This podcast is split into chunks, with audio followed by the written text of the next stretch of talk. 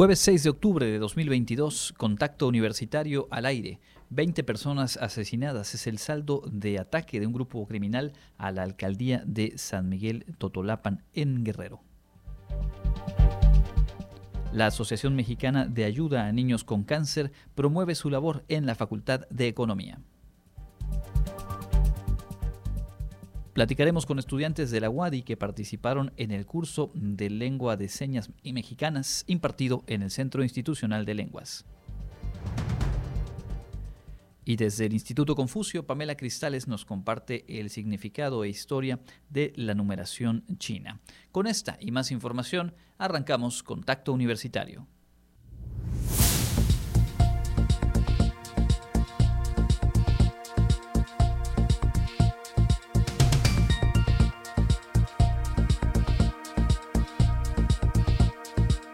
Contacto Universitario nuestro punto de encuentro con la información.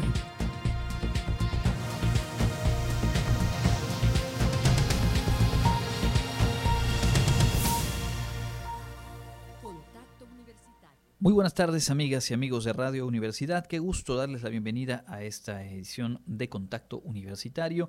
Hoy es el jueves 6 de octubre de 2022. Mi nombre es Andrés Tinoco y junto con todo el equipo de producción la asistencia técnica hoy de Sofía Vital. Arrancamos con este informativo invitándole a quedarse con nosotros la próxima hora. En los asuntos nacionales, por supuesto que llama la atención esta información lamentable, muy lamentable, lo ocurrido ayer por la tarde en un municipio en el estado de Guerrero, en San Miguel eh, Totolapan. Se registró un ataque justo en las instalaciones del ayuntamiento. Civiles armados atacaron y asesinaron a un total de 20 personas, entre ellas el alcalde Conrado Mendoza Almeida y el director de Seguridad Pública Freddy Martínez Suazo. Esta mañana, el subsecretario de Seguridad Pública Federal, Ricardo Mejía Verdeja, informó que esta masacre se da en medio de la disputa por ese territorio entre eh, los grupos eh, denominados los tequileros y la familia michoacana y que se está analizando un video donde justo el grupo mm, denominado Los Tequileros se adjudica este ataque y recordó el subsecretario que ya habían asesinado al titular de desarrollo rural de este mismo municipio en fechas recientes y pues es obviamente un asunto que llama mucho la atención. Aseguró que ya están desplegados en la zona elementos del ejército y la Guardia Nacional y que actúan en coordinación con el gobierno de Guerrero, así como con la Fiscalía Estatal y la Secretaría de Seguridad. Esto lo ocurrido en, Guerrero, en un hecho violento de muy alto impacto y pues por el número de personas que resultaron víctimas mortales, pues se denomina esto técnicamente, digamos, no es un asunto de color, eh, sino que técnicamente se le denominan eh, pues masacres. Así que una más en eh, las fechas recientes. Y también de alto impacto lo ocurrido en Cuernavaca, Morelos, cuando ayer fue asesinada Gabriela Marín, diputada del Congreso Estatal. Formaba parte del partido Morelos Progresa. Y bueno, el fiscal de aquella entidad, Juriel Carmona, dijo que fue interceptada frente a una farmacia. La esperaban dos hombres armados y que al bajarse de una camioneta, pues uno de ellos se le acercó y le disparó. Su acompañante resultó lesionado. Con la muerte de esta diputada, ya suman 18 alcaldes y 8 diputados asesinados durante el gobierno del presidente eh, López Obrador, según registros de la consultora local en comunicación y gestión de riesgo, Etelect Consultores. 18 presidentes municipales en funciones, como el que decíamos en esta entidad de, Guerrero, y 8 diputadas o diputados asesinados también en lo que van estos cuatro años y poco más del eh, gobierno federal. Situación que es síntoma y reflejo de las condiciones de violencia y de inseguridad que se viven en nuestro país, más allá de todo lo que se dice en términos políticos y la discusión sobre las estrategias de seguridad, lo que hay en el fondo, y lo hemos dicho y siempre habrá que recalcarlo, son historias como esta, lamentables asesinatos como estos y otros más que tuvieron lugar únicamente en la jornada de ayer. Regresaremos sobre otros temas nacionales un poco más adelante. Ahora mismo volteamos la mirada hacia el trabajo universitario para contarle que la Asociación Mexicana de Ayuda a Niños con Cáncer participó hoy en las actividades de aniversario de la Facultad de Economía. Como parte de las actividades programadas para conmemorar el 51 aniversario de la Facultad de Economía de la Universidad Autónoma de Yucatán, estudiantes del plantel recibieron la visita de la Asociación Mexicana de Ayuda a Niños con Cáncer, AMANC. Durante la conferencia, el encargado del área de fortalecimiento AMANC, Walter Mena, detalló que la asociación inició sus actividades el 15 de junio de 1982, esto en respuesta a las deficiencias hospitalarias y asistenciales que enfrentaban los niños diagnosticados con cáncer y sus familias. Una organización de la sociedad civil. ¿Qué hacemos las organizaciones de la sociedad civil? Principalmente combatimos las deficiencias que tiene el sector público Existen diferentes OSCs que trabajan en materia ambiental, materia de, de infancias, materia de salud, como es el caso de AMAC. Y estas OSCs son muy importantes porque somos parte de la sociedad. Nosotros como sociedad conformamos estas organizaciones y trabajamos para, para poder combatir estas deficiencias muy, muy importantes. Agregó que hoy en día continúan trabajando con el firme propósito de que ningún menor de edad con cáncer abandone su tratamiento por falta de recursos económicos. Además, siguen incidiendo en políticas públicas para asegurar que los diagnósticos sean oportunos y la atención médica sea integral y de calidad. Asimismo, son la única organización social en el país con un modelo de intervención social que se replica en 23 estados del país a través de la Red Nacional AMANC, con un impacto anual que supera las 3.000 familias. Por último, explicó que a la fecha, AMANC tan solo en el 2022 de enero a junio han apoyado con 557 personas albergadas, 381 medicamentos, 89 agujas, 8.819 raciones de alimento en el albergue y hospitales, 56 quimioterapias y 14 vuelos de avión.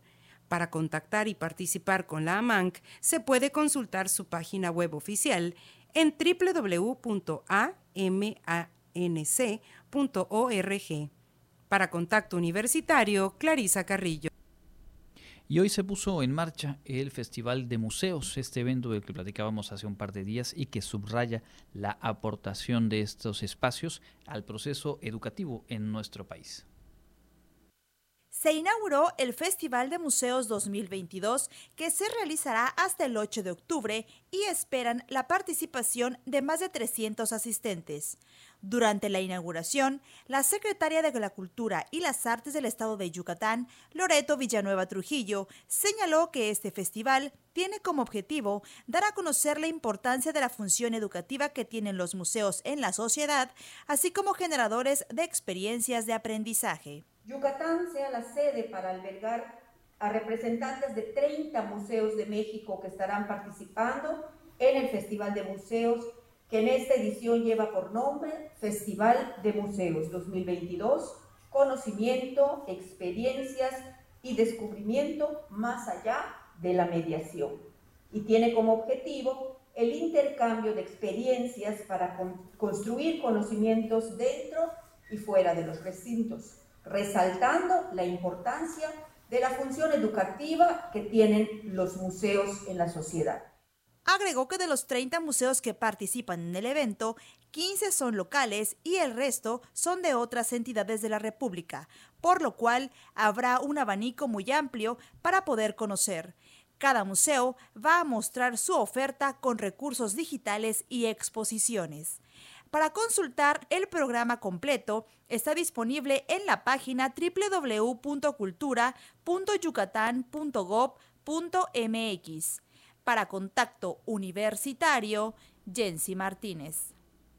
En otros temas, estudiantes del campus de Ciencias Biológicas han puesto en marcha el proyecto Perritos CCBA para dar cuidados y promover la adopción de eh, perritos rescatados. Para conocer eh, su labor y poder apoyarlos, Jensi Martínez nos preparó esta nota. Perritos CCBA es un proyecto creado por alumnas del campus de Ciencias Biológicas y Agropecuarias de la UADI, donde preservan y mejoran la calidad de vida de las mascotas abandonadas o extraviadas. La fundadora Emily Rejón Pérez explicó que sus funciones son atender a estas mascotas con medicina preventiva, vacunas, esterilización y brindan atención si padecen alguna enfermedad a base de fondos, todo esto pues lo conseguimos les voluntarios a través de ventas, donativos, colectas, participación en bazares Hemos participado en varios bazares de manera externa, esto de ya sea por invitación o porque nosotros nos registremos como expositores para poder llevar nuestros, pues, nuestros postres y poder eh, recaudar más fondos para los perros, ¿no? Este último año hemos crecido bastante y hemos tenido más actividades y un poquito más de apoyo por parte de la escuela, eh, pudiendo haber mejoras en el área donde nosotros laboramos, que pues como tal no es un área designada, pero nos la tienen prestado la escuela, esto de, y permitir que los perros estén en mejores condiciones.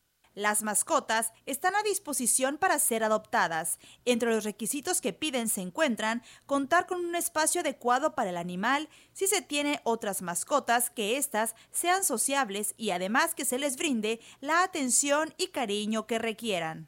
El proceso de adopción como tal consiste en una visita al domicilio y una entrevista donde pues se va a evaluar que el domicilio en el que la mascota será entregada esto estén en perfectas condiciones hablando del espacio, de que pues tenga la protección necesaria para evitar que pues el perrito o el gatito se salga de la casa, esto de que toda la familia esté de acuerdo, si conocen sobre los cuidados básicos de la especie y si están dispuestos a seguir como que con los requisitos que nosotros pongamos, ¿no? Esto de como otros requisitos, si se aprueban como que esas dos primeras fases, está la firma de la carta de compromiso y de la adopción en esta, pues para dejar más claro el hecho de que pues eh, están recibiendo una mascota y que toda la familia está de acuerdo y que pues se van a cumplir los requisitos acordados, que es pues el seguimiento de la mascota durante seis meses a un año mediante fotos y videos o posibles visitas.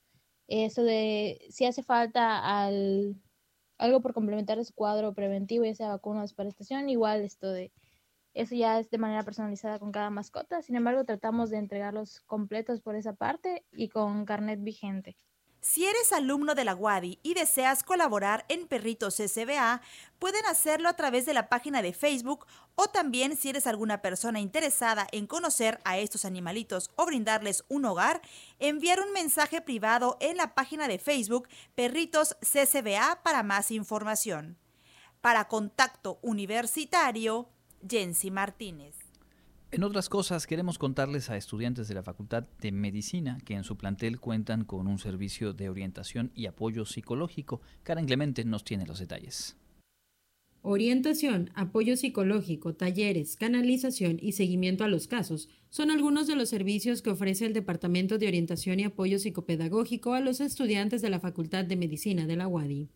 Elsie Arlén Pérez Padilla, responsable de ese departamento, detalló que el acompañamiento se brinda a aquellos jóvenes que atraviesan alguna situación que pudiera poner en riesgo su trayectoria académica. Y vamos dando seguimiento para que los estudiantes puedan eh, reincorporarse en caso de que hubiera una situación donde requirieran algún permiso eh, o bien estén en terapia mientras ellos pueden estar bien y continuar sus estudios sin mayor problema, ¿no? También damos algunos talleres a solicitud de los estudiantes como técnicas de estudio, eh, mejoramiento de hábitos de aprendizaje. Eh, también participamos en asignaturas que nuestro plan de estudios sí contempla para la atención de las situaciones de índole emocional de los estudiantes. Específicamente hay una que se llama regulación de las emociones y del estrés, la también psicóloga consideró que se han incrementado las solicitudes de servicio, en su mayoría por casos de ansiedad, depresión y estrés. Esto, además de la pandemia, dijo se generó porque los jóvenes ya no sienten alguna pena por reconocer que deben cuidar su salud mental. También pienso yo que se debe a que ya los chicos manejan de una mejor manera los servicios de apoyo emocional, ¿no? O sea, ya solitos ellos vienen a pedir cita, ya no es una cuestión de que me da pena decir que tengo depresión o tengo problemas de salud mental, ahora con mucha facilidad vienen y entonces hemos visto un incremento ¿no? de, de las solicitudes de consulta.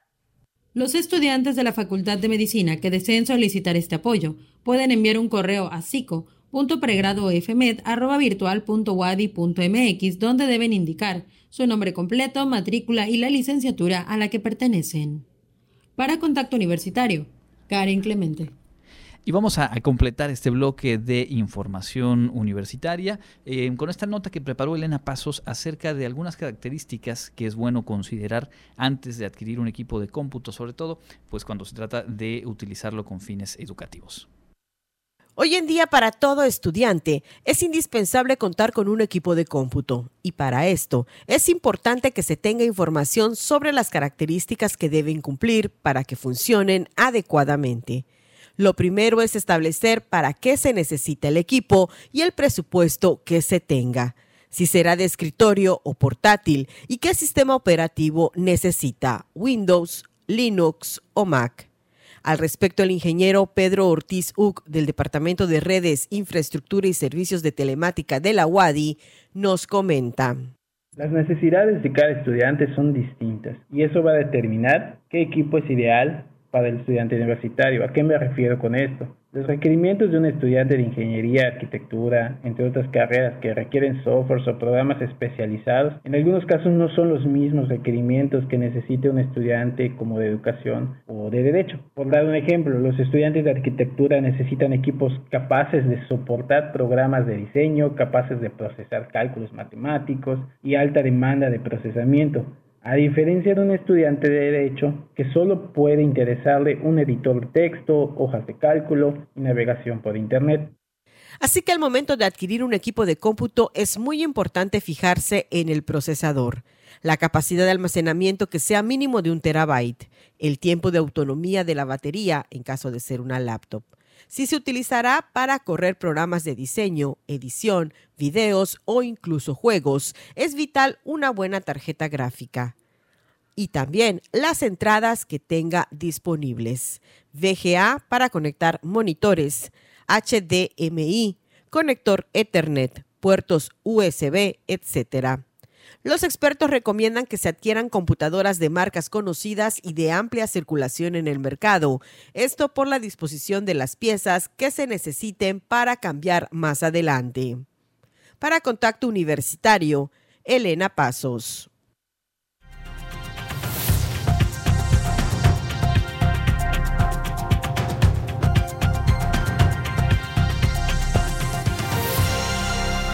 Continuamos en contacto universitario a través de las frecuencias de Radio Universidad y también ahora mismo en la plataforma de Facebook, en la página de la Universidad Autónoma de Yucatán. Saludamos a quienes se suman a este espacio de entrevista en el que hoy nos da mucho gusto recibir a Daniela Vicente Uc, estudiante de la Facultad de Educación, y a Mario Morales Llanes, estudiante de la Facultad de Química de nuestra universidad. Bienvenidos ambos. Gracias. Muchas gracias. Bueno, ellos participaron junto con otros 23 eh, estudiantes, 25 en total, en la edición más reciente del curso Lengua de Señas Mexicanas que se impartió en el CIL, en el Centro Institucional de Lenguas de nuestra universidad. Y nos parece muy interesante conocer eh, cómo se llevó a cabo y sobre todo la experiencia de ustedes que puede motivar, seguramente así será, a más estudiantes de nuestra universidad a participar en cursos eh, en este mismo, en otra edición o en otros espacios en los cuales se imparte la enseñanza del lenguaje de señas.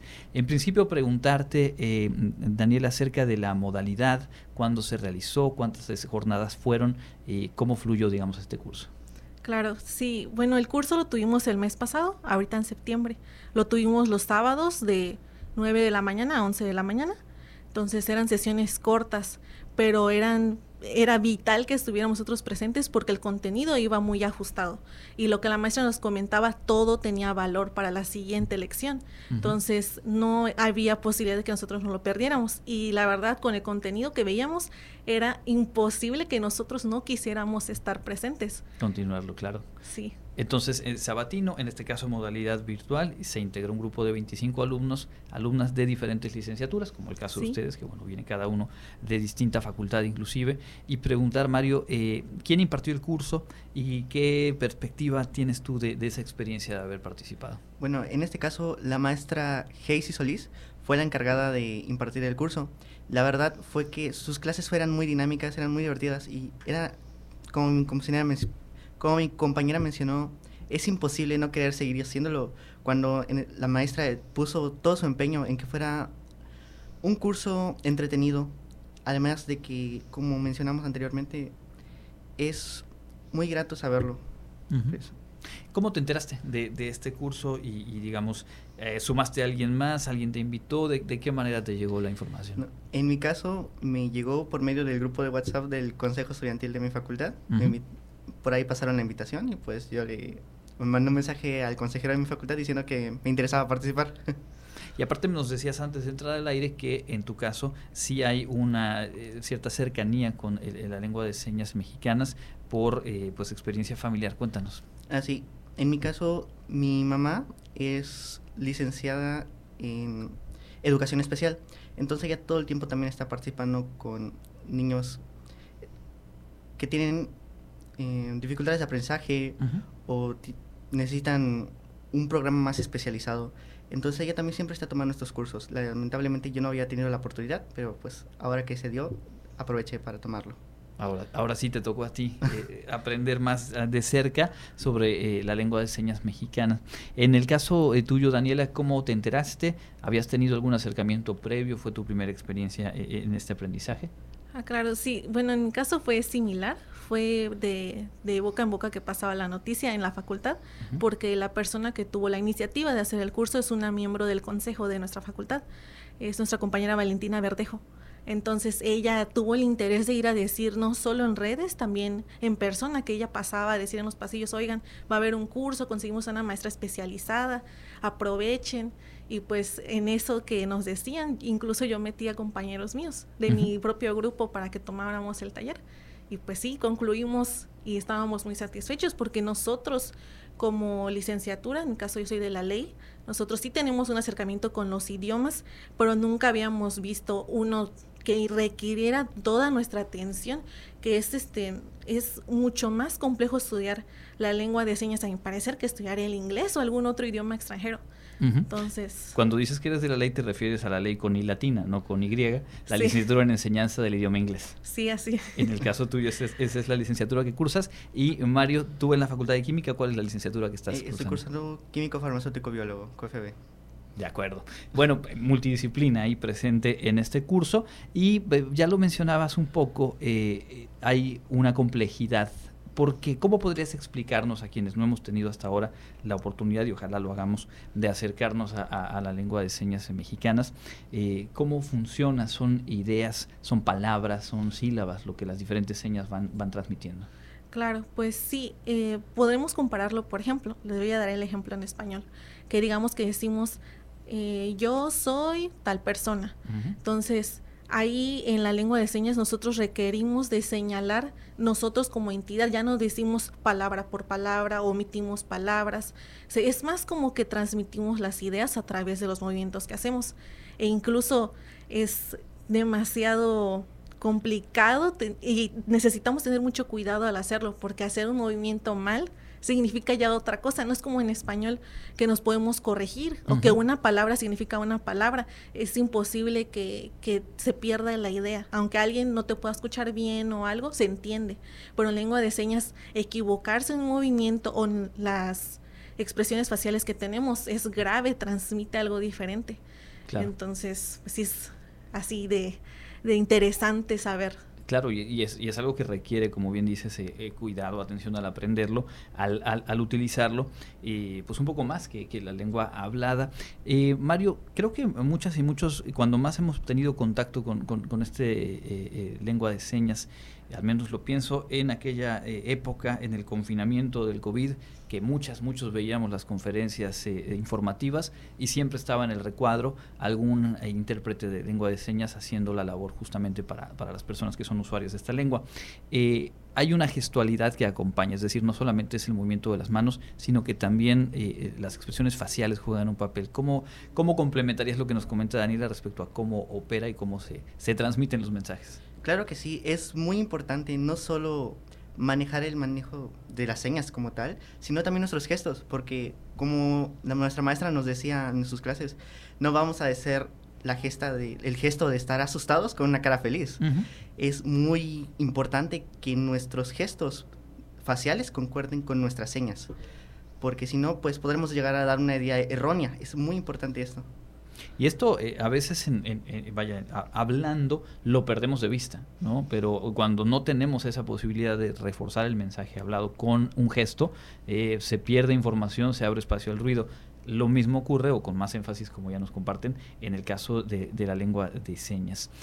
¿Consideran ustedes viable, han podido averiguar acerca de otras opciones en las cuales continuar aprendiendo, perfeccionando eh, su, aprendizaje en esta lengua?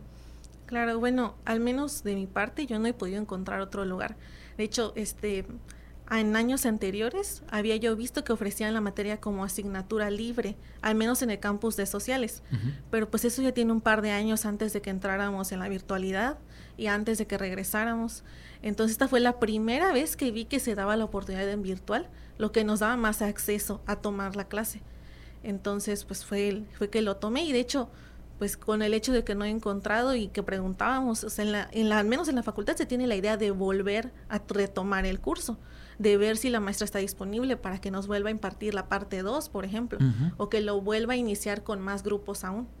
Claro, en tu caso Mario tienes alguna noción y agregando a, eso eh, hay un hay un pendiente ahí de inclusión que es fundamental y que pasamos por alto muchas veces respecto a la dinámica social y en los propios espacios educativos, no de poder implementar el uso de esta lengua para ampliar el alcance y con ello pues incluir a todas a todos. ¿no? Eh, claro que sí. En mi caso, pues como les había comentado anteriormente, mi mamá es maestra en educación especial, así que constantemente se encuentra tomando este tipo de cursos. Eh, como tal, no hay un lugar así que digamos, puedo ir aquí cuando yo quiera. Mayormente veo que ella los toma en línea también.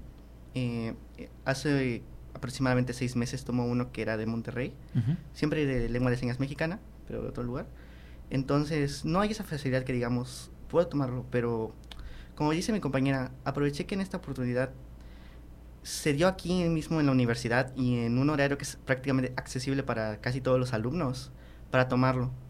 Y sí es muy importante porque, como le comento, en el caso de mi mamá, que ella es maestra de educación especial, pues ve cómo estos niños que tienen este tipo de discapacidad o este tipo de eh, habilidad, sí se ven a, veces un poco rezagados en, su, en la educación, porque, o inclusive nosotros mismos podemos encontrarnos a personas con las que solo podemos eh, comunicarnos mediante lengua de señas en las calles y nosotros nos quedamos así como que no entiendo qué puedo hacer y ellos se deben de sentir muy frustrados por lo mismo.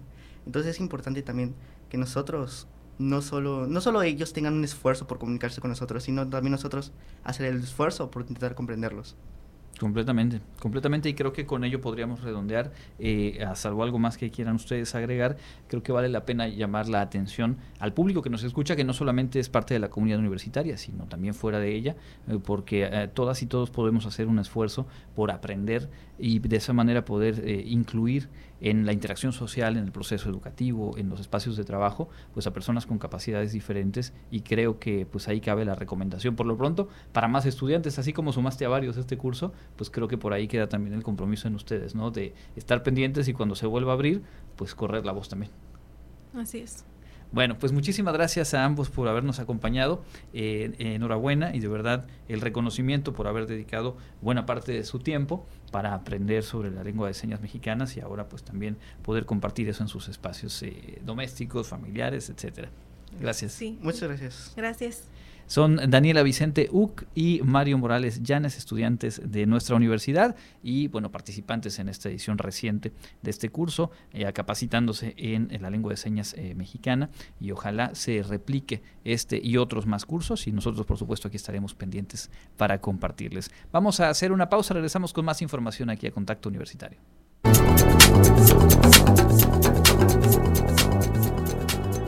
El Comité Institucional para la Atención de Fenómenos Meteorológicos Extremos de la UADI informa que este jueves 6 de octubre tenemos clima caluroso. La máxima temperatura estará en 34 grados Celsius y la mínima será de 17 grados en el amanecer de mañana viernes. En la ciudad de Mérida, centro y oeste, la temperatura máxima será de 34 grados y la mínima de 18. En la costa se esperan temperaturas máximas de 29 grados y mínimas de 21, con cielo mayormente despejado. En el sur y sureste del estado la temperatura más alta será de 35 grados y las mínimas de 17. El cielo estará despejado. En el este y noreste de Yucatán tendrán como máximo 35 grados y una temperatura mínima de 18. Para Contacto Universitario, Elena Pasos.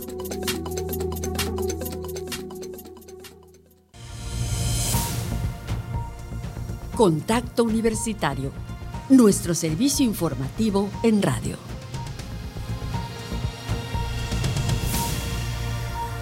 Ya estamos de vuelta en Contacto Universitario en esta edición eh, de jueves. Gracias por estar en sintonía. Son las 14 horas con 33 minutos y tenemos mucho más para compartirles. Tatiana Cloutier renunció o hizo oficial su renuncia a la Secretaría de Economía el día de hoy. Asistió a la conferencia de prensa matutina y leyó la carta con la que presentó su renuncia al presidente. Asegura ahí que seguirá apoyando desde fuera a la cuarta transformación. Entre otras cosas, menciona, uno debe saber cómo, eh, uno debe saber cómo en el juego, cuándo retirarse. Estoy segura que no hay posición menos importante que otra, pues hasta en el público y la porra uno tiene un papel fundamental para animar a los jugadores. Y es que todo el desarrollo de la carta ella lo hizo pues con ciertas analogías o usando algunos términos del béisbol que como se sabe eh, pues es el deporte predilecto del presidente de la república. En la carta de renuncia Tatiana Cloutier refiere haber, eh, haber planteado esta decisión desde el 26 de julio y después en el 9 de septiembre dice que eh, pues su oportunidad de sumarle al equipo está agotado y que pasa ahora a la porra desde donde seguirá eh, con ánimo al equipo. Agradece al presidente por enseñarle a apreciar la diferencia como un espacio de respeto, de diálogo y de crecimiento, pero no deja de ser muy, muy relevante. Tatiana Cloutier, que se ve integrado no desde el inicio, pero sí hace algunos meses a la Secretaría de Economía, que tuvo en fechas recientes un papel relevante en el marco de eh, las consultas surgidas a partir del conflicto entre eh, empresas de Estados Unidos y de Canadá con el gobierno de México por el TEMEC y por las reformas al sector energético. Y también había sido eh, señalado, ella había manifestado de manera clara, puntual, no compartir la idea de que se mantuviese o se extendiera el plazo de la participación de Fuerzas Armadas en tareas de seguridad pública.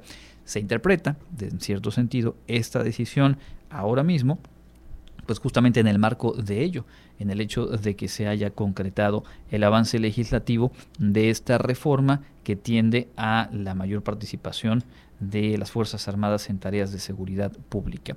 La bancada del PAN en el Senado se pronunció al respecto y aseguró que esta renuncia se da en medio de diversas crisis provocadas por el gobierno federal, como las diferencias en el marco del TEMEC, lo que ya decíamos, entre Estados Unidos y Canadá por la política energética, así como un plan fallido para combatir a la inflación. Ahí queda pues Tatiana Cloutier, que como sabemos o podemos recordar, fue coordinadora de la campaña presidencial de eh, López Obrador en el 2018 y una de las eh, voceras más eficaces en ese periodo y en por ahí en el arranque quizá del gobierno, eh, justamente planteando y traduciendo, acompañando, digamos, el posicionamiento político del el ahora presidente. Lo cierto es que se siguen sumando algunas bajas, algunas rectificaciones, algunos abandonos, digamos, al cuadro titular de primera línea y entre esas se suma justo ahora la renuncia de Tatiana Cloutier. Vamos a escuchar lo más relevante de la información local. Nos lo ha preparado como cada tarde Elena Pasos.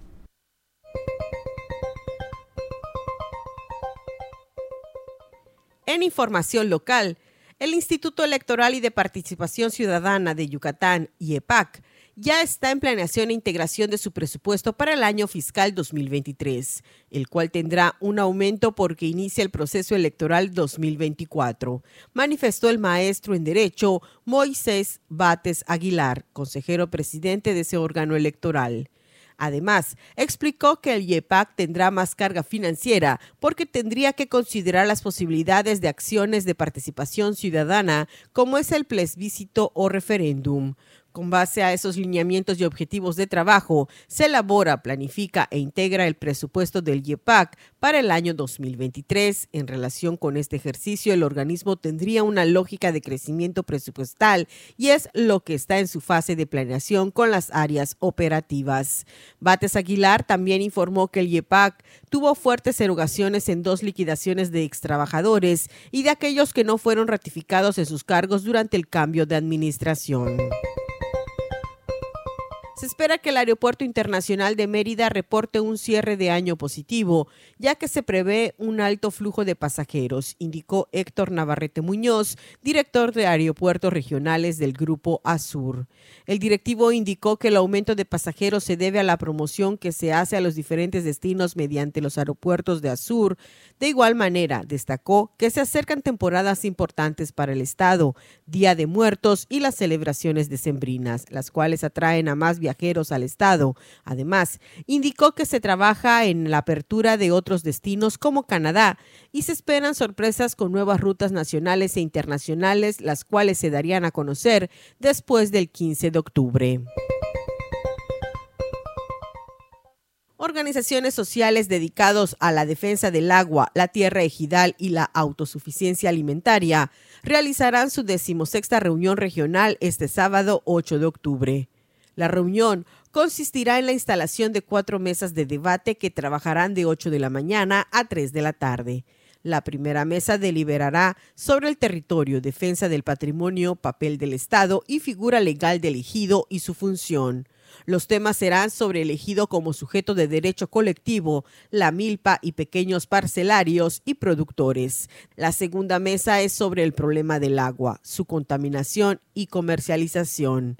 La tercera mesa abarcará la contaminación ambiental, el empleo de contaminantes agrícolas e industriales y la labor agroecológica como alternativa. La cuarta mesa es sobre autosuficiencia y soberanía alimentaria. Pablo Duarte Sánchez, representante estatal de UNORCA, es el organizador de esta reunión, quien expuso que los resultados de las cuatro mesas de trabajo se entregarán a los gobiernos estatal y federal y al Congreso del Estado, instancias que aplican los programas, la vigilancia del cumplimiento de la normatividad y promueven o modifican las leyes vigentes. Para Contacto Universitario, Elena Pasos. Ahí está la información eh, local. Eh, son las 14 horas con 40 minutos y nos da mucho gusto recibir aquí en cabina a la maestra Pamela Cristales Zancona, directora ejecutiva del Instituto Confucio de nuestra universidad. Como cada dos semanas podemos conocer las actividades que se van realizando y también algunos elementos de, la cultura, de la historia, de esa riqueza de China eh, a través de la experiencia justo del Instituto Confucio. Bienvenida, Pamela, y gracias por acompañarnos. Buenas tardes. Bueno, pues eh, antes de entrar al tema eh, que nos preparaste para, para esta ocasión, eh, hay una invitación, como siempre, el Instituto Dinámico. Platicábamos apenas hace dos semanas de la celebración por el Día del Instituto Confucio. Estuvieron en Huavic en aquella ocasión y luego estuvieron en Prepa 1. Cuéntanos un poquito cómo les fue y qué es lo que viene hacia adelante en invitaciones. Claro, desde hace ya varios años eh, el gobierno de China nos pide a los institutos Confucios celebrar a nivel mundial el Día del Instituto Confucio, ya que existen más de 450 en todo el mundo se debe celebrar el último sábado de septiembre. Entonces nosotros decidimos hacerlo en esta ocasión con nuestra misma comunidad universitaria, como mencionas, Guavic Prepa 1, y llevamos a cabo diferentes actividades. Fueron ocho mesas y lo más interesante para los chicos, sobre todo que muchos son de nuevo ingreso, son nuevos alumnos a la, de nuestra universidad, pero además muy jóvenes, muy participativos, conocer un poquito de China de una forma divertida, porque era a través de juegos o actividades y por cada mesa de actividades ellos recibían un sello y estos sellos los podían canjear por regalos. Entonces creo que cumplimos nuestro objetivo.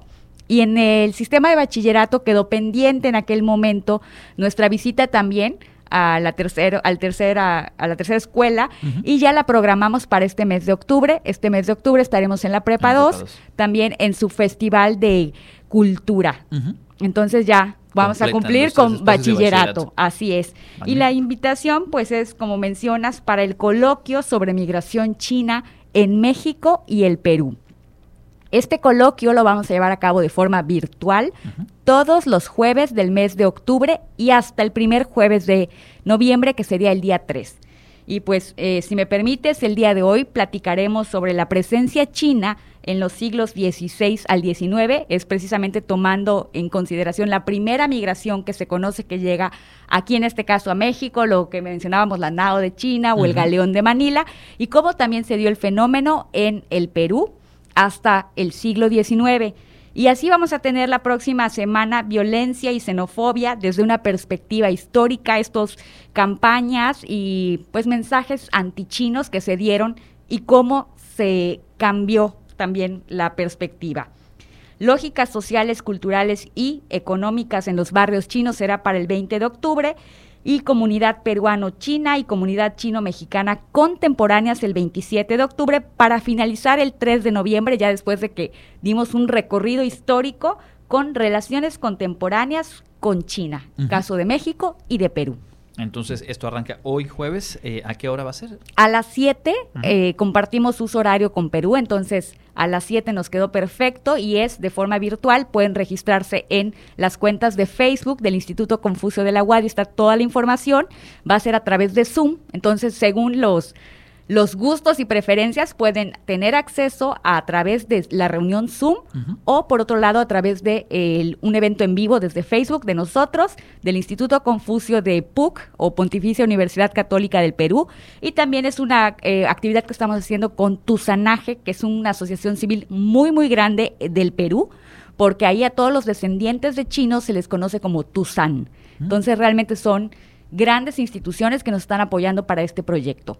Perfecto. Bueno, eso en cuanto a las invitaciones, ahí tomamos nota desde hoy jueves y hasta el primer jueves del próximo mes este coloquio. Ahora bien, los números chinos, sus significados, origen, cuéntanos. Bueno, vamos a, como en las clases, ¿no? Vamos a empezar con la parte teórica y un poquito más eh, formal para después dar paso al significado de una forma más divertida. Bueno, en China desde hace más de 3.500 años se cree que existieron los números, o como en las grandes civilizaciones, y pues al día de hoy se manejan dos tipos, los arábigos que nosotros conocemos y manejamos, y también los caracteres que tienen su, eh, su propio forma de representar los números. Estos caracteres van del 1 al 9. Por ejemplo, los más fáciles, el 1, 2 y 3. El número 1 es una línea horizontal que dibujaríamos o escribiríamos de izquierda a derecha. El número 2 son dos líneas horizontales, una sobre otra. El número 2 es un poquito, el de arriba es un poquito más corto que el de abajo. Y el número 3 son tres líneas horizontales, unas sobre otras, paralelas. Entonces decimos, muy fácil, ¿no? Qué fáciles son los números chinos. Bueno, pero entonces empieza el juego con las matemáticas, porque como mencioné, solo van del 1 al 9. Entonces muchos dirán, bueno, ¿y cómo hago el 10? El 10 tiene, es como si vamos a multiplicar. Por ejemplo, el 10 en chino sí tiene un nombre específico, es Xi, pero es, se representa como una cruz. Y lo divertido de los números en chino es que además de que hay dos formas de escribirlos, también hay dos, hay, hay una más que es con las manos. Entonces yo puedo expresar, eh, por ejemplo, si mando a alguien al, a la tienda por botellas de agua y me pregunta desde lejos, ¿no? ¿Cuántos quieres? No tengo que gritar, simplemente le hago con mi mano, por ejemplo, un símbolo de cuernos o a veces podrían decir, nosotros hacemos los cuernos. Esa es la forma en la que en chino se dice seis. Seis. Así es. exactamente, hacemos nada más desde lejos hacemos como cuernos y en chino ellos saben que eso significa seis. Y hay otras formas para hacer el 8, hay otras formas para hacer el 10. Entonces, esto es realmente es un juego muy divertido. Ahora, si queremos aprender un poquito de cómo funciona, eh, por ejemplo, cómo hacemos el 50, si ya sabemos que vamos del 1, 2, 3, 4, y ya sabemos que 10 es shi, pues vamos a multiplicar en chino. El 50 va a ser 5 con 10. Entonces voy a decir, el 5 en chino se dice u, y ya sabemos que 10 es shi, entonces digo u, shi, y así ya representé 50 y así se van con todos los números. Eso en, digamos, en, el lenguaje oral. Hablando de eh, la escritura, ¿también se, se combinan los, los símbolos? En el caso de la escritura es eh, hay dos formas. La parte de los números arábigos se suele utilizar mucho en lo cotidiano y en cualquier tipo de documento, por ejemplo, para hacer un ensayo, para hacer una publicación. Sin embargo, para documentos oficiales, alguna nueva orden del gobierno, algún contrato, con el propósito de no errar, o que haya, eh, bueno, no entendí tu número, qué significa. En esos casos se usan los números con caracteres. Por ejemplo, los alumnos graduados de una universidad, su certificado no va a tener números arábigos, va a tener todos los números en chino y, por ejemplo, 2022 se escribe 2, 0, 2, 2, como serían nosotros, pero con los caracteres chinos que representan cada uno de esos números. Y ese es la, el juego que hay, ¿no? En la, vida común se van a utilizar los números arábigos, pero para cosas muy formales voy a usar mis caracteres chinos. Para las matemáticas, por supuesto, los números arábigos. pero es una forma en la que se combinan. Y dado los, la pronunciación, el juego de números, a nosotros, por ejemplo, en el instituto, para aprender lenguas, hay un trabalenguas donde se utilizan todas estas pronunciaciones y números, por ejemplo, diciendo cuatro es cuatro, es s, sh, s. Las pronunciaciones van, suben y bajan, o digo 40 es 40 y es s, sh, sh, que es verbo, sube y baja. Este, s, sh, sh, s, sh. Y ahí vamos jugando y así hacemos nuestros trabalenguas con los alumnos porque realmente la tonalidad es, lo que, es lo que nos va a hacer la diferencia de qué número estoy diciendo. ¿Qué pasa también a los extranjeros cuando nos movemos de un lugar a otro en China? Empezamos a aprender los números y las diferencias de pronunciación se van perdiendo también. En el norte se hace muy marcado el sh, ese sonido, pero en el sur se confunde con la S. Entonces es muy común que a nosotros extranjeros aprendemos muy bien nuestros números, a lo mejor del norte, del chino mandarín original, y cuando vamos a las provincias del sur, no sabemos si nos están diciendo cuatro, si nos están diciendo cuarenta, y desesperamos a la gente, ¿no? Porque tenemos ese problema. Claro. Pero bueno, eso sería el menor de los casos. Lo más interesante para muchos extranjeros es la, el significado de los números en chino, que regresamos a su pronunciación y al parecido que tiene con otras palabras. Y así se clasifican números con sentido positivo y números con sentido negativo. Tenemos los positivos, que son, por ejemplo, el 2. ¿Por qué? Porque pues 2 significa como par, pareja. Entonces hay un significado que es el doble. Por ejemplo, cuando la gente se casa, es muy común que el carácter de felicidad vaya dos veces. Y esto significa que vas a tener una muy, eh, felicidad en todo tu matrimonio. Cuando llega el año nuevo chino, sabemos que siempre se decoran las puertas de tres, de tres lados, ¿no? Uno eh, a cada lado de la puerta y arriba, pero siempre va el par. Entonces también se dice la doble felicidad. Por lo tanto, el 2 es un número positivo. Otro número muy positivo es el número 6, porque tiene, es lio, pero la palabra con otro acento, lio, significa fluir, que te va bien, que todo pasa y no hay ningún problema, como, como se va la corriente de agua. Por lo tanto, este tiene un buen significado. El otro número que tiene un excelente significado es el 8, porque 8 en chino se dice ba, que se parece mucho a fa, del verbo fatsai. Y el verbo fatsai significa hacerse rico. Ah, bueno. Por lo tanto, el 8 es un número de muy buena suerte. Y el último sería el 9, que significa, que se dice chio, pero que también en chino tiene otro significado que es parecido al jio de viejo o de longevidad, larga, vida. Así es. Entonces, ya sabemos que el 2, el 6, el 8 y el 9 son números positivos para la cultura china. ¿Y qué pasa con los negativos? Los negativos también están asociados a su pronunciación. Por ejemplo, el número 4. El número 4 se pronuncia su. Y morirse se dice su es otro tono. Pero simplemente porque sean S e I, como se representa en el pinyin, que es la forma de traducir, pues ya tiene un contexto negativo. Por lo tanto, en los hoteles, en muchos lugares donde se manejan pisos, existe, en los salones del Instituto Confucio, ah, existe el aula 1, 2, 3 y 3A. Y de ahí brincamos al 5, 6, etcétera. En los hoteles y en muchos asientos es lo mismo. Hay tres, hay tres A y brincamos al 5. Un poco como ocurre en Occidente con el número 13 por ahí. Así es, y esto realmente se vive esta superstición porque además en China, cuando tú compras un número de una tarjeta para tener acceso a los celulares, un número de teléfono, te dan un catálogo de números. Por lo tanto, los más baratos, porque tienes que pagar por tu número, son aquellos que, tienen números negativos, que tienen el 4. Y sin embargo, tienes que pagar muchísimo dinero para que puedas tener un número como el mío, que tiene muchos nueves. que además dicen que es suerte, y así mi número mexicano tiene muchos nueves. Además, esto es, esto es tan, se vive tanto que las placas también sucede con las placas de los autos. Entonces, aquellos que tienen a veces que ves 6, 8, 6, 9 o así una combinación con todos los números de buena suerte, ya para los chinos saben que es una persona que tiene mucho dinero, porque además se venden ese tipo de números. Entonces, es un poquito para que la gente conozca cómo se viven los Claro. números desde diferentes perspectivas en la cultura china. Entonces, en negativos tenemos el 4 como el, el peor de todos. ¿Hay algún otro que tenga esta El connotación? 7 un poco ¿Siete? también. Ujú.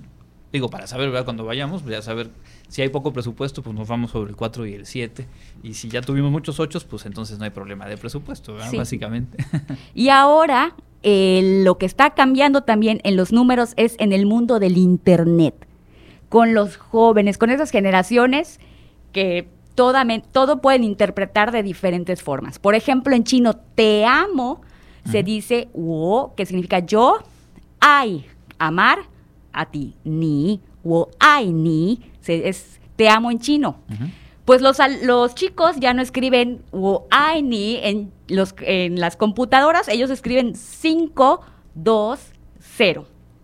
El 5 es U, el 2 es R, que es la pronunciación del 2, y el 0 es Ling. Entonces la pronunciación de 520 es U, R, Ling, que no es igual, pero se parece, parece. a U, I, Ni. Y ya solo por eso, ya no es necesario ser tres caracteres, sino simplemente ponen 520 y ya saben que se están declarando su amor. Mira nada más. Entonces, esto es un fenómeno que se está dando muchísimo en el Internet y, los, y cuando no te mantienes actualizado, puede ser hasta otro idioma, porque te están poniendo números y no sabes qué significan, cuál es la clave de esos números. O sea que los no nativos digitales aquí y en China sufrimos un poco cada vez más para entender los mensajes de aquellos que sí son nativos digitales y que transforman esto eh, a velocidades extremas. Así es. Y pues para despedirnos, si te parece, la otra forma de decir adiós en chino es utilizando los números 8.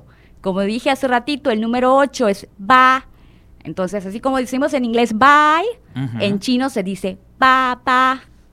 Ok. Y se representa en el internet cuando te despidas de alguien, escribes 88. 8-8. Y eso significa adiós. Y en una de esas estás deseando de más abundancia y riqueza. Así es.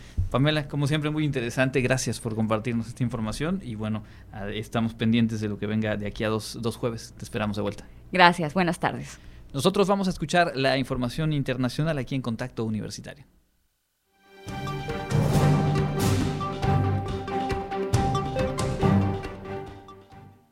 En el ámbito internacional, en Europa, las primeras inspecciones realizadas esta semana por las autoridades suecas en el sitio de las fugas de los gasoductos Nord Stream 1 y 2 en el mar Báltico refuerzan las sospechas de sabotaje con detonaciones que causaron importantes daños, anunció la Fiscalía este jueves. Las enormes fugas de metano del Nord Stream 1, provocadas por dos explosiones de origen desconocido el 26 de septiembre, cesaron el lunes, mientras que el jueves por la mañana continuaba una pequeña fuga del Nord Stream 2, según los guardacostas suecos.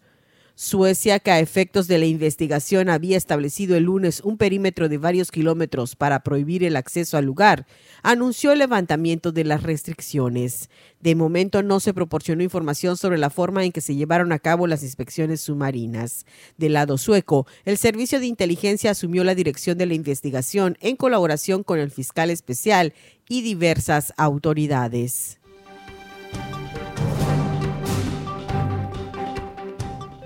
El secretario de Estado de Estados Unidos, Anthony Blinken, anunció este jueves que su país destinará otros 240 millones de dólares en ayuda humanitaria para que los países del continente asistan y acojan a los inmigrantes que pasan por su territorio.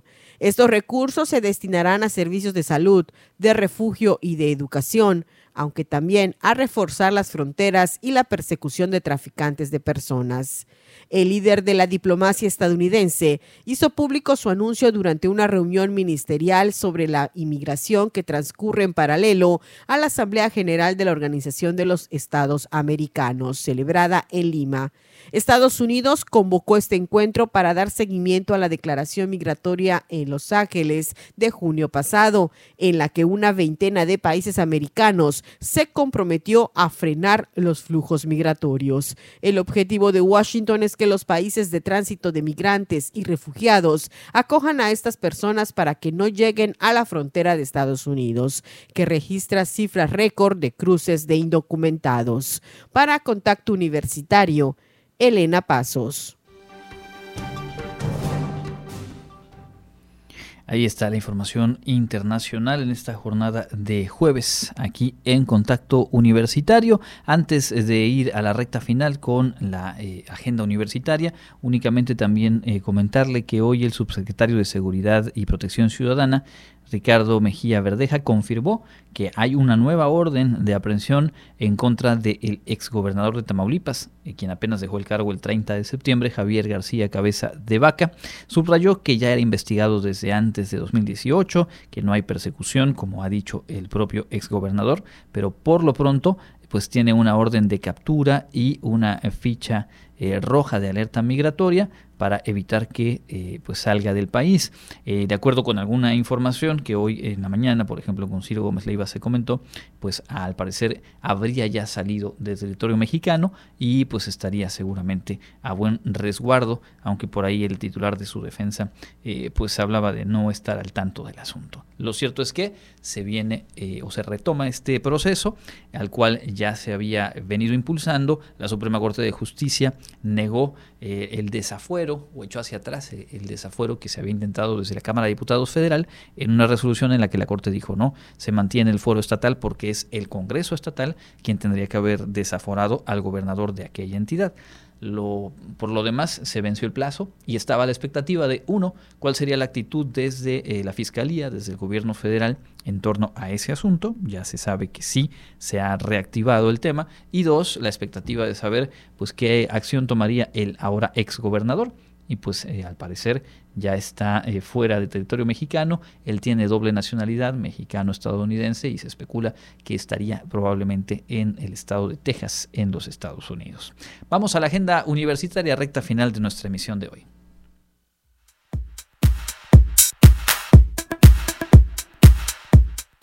Amigos, ya estamos listos con la información de la agenda universitaria. Enseguida te comparto los cursos que Educación Continua trae para ti en los siguientes días. Curso Gestión de los Procesos Preanalíticos en el Laboratorio Clínico inicia el 7 de octubre y puedes pedir información al correo tcoral.correo.wadi.mx. El curso Tengo mi escrito ahora cómo lo publico en una revista científica dará inicio el próximo 8 de octubre y puedes pedir información al correo brenda.pol.correo.wadi.mx. Estudiantes y profesionales en ciencias de la salud o afines con interés en la difusión de la ciencia, les invitamos a participar en el taller teórico práctico Habilidades para la comunicación y la difusión en la ciencia, que organiza el Centro de Investigaciones Regionales Dr. Hide Noguchi. Se llevará a cabo del 7 de octubre al 16 de diciembre. Si quieres más información, puedes escribir un correo a cir.educontinua.correo.wadi.mx. La Asociación Nacional de Universidades e Instituciones de Educación Superior ANUYES, a través de su Comité de Tecnologías ANUYES TIC, MetaRed México, la Universidad Autónoma de Yucatán, le extienden una cordial invitación para participar en el encuentro ANUYES TIC WADI, que en su edición 2022 tendrá el eje temático hacia un modelo de universidad digital. Este evento será presencial y virtual del 24 al 28 de octubre. Si quieres tener más información, checa la página en Facebook Universidad Autónoma de Yucatán. Gestión de operaciones de clase mundial es el título del curso híbrido que iniciará el 8 de octubre en la Facultad de Ingeniería Química. Si deseas información al respecto, puedes escribir un correo a educacioncontinua.fic@correo.wadi.mx. Esto ha sido lo más relevante de la agenda universitaria. Mi nombre es Fabiola Herrera Contreras, Comunicación Digital, Audiovisual e Identidad. Es momento de despedir esta emisión de Contacto Universitario. Lo hacemos, por supuesto, agradeciendo su sintonía, invitándole a mantenernos en contacto a través de las plataformas de podcast y a escucharnos en las frecuencias de Radio Universidad. Mi nombre es Andrés Tinoco, que tenga una excelente tarde y nos escuchamos la próxima. Contacto Universitario, nuestro punto de encuentro con la información una producción de la Coordinación de Comunicación Institucional de la Universidad Autónoma de Yucatán.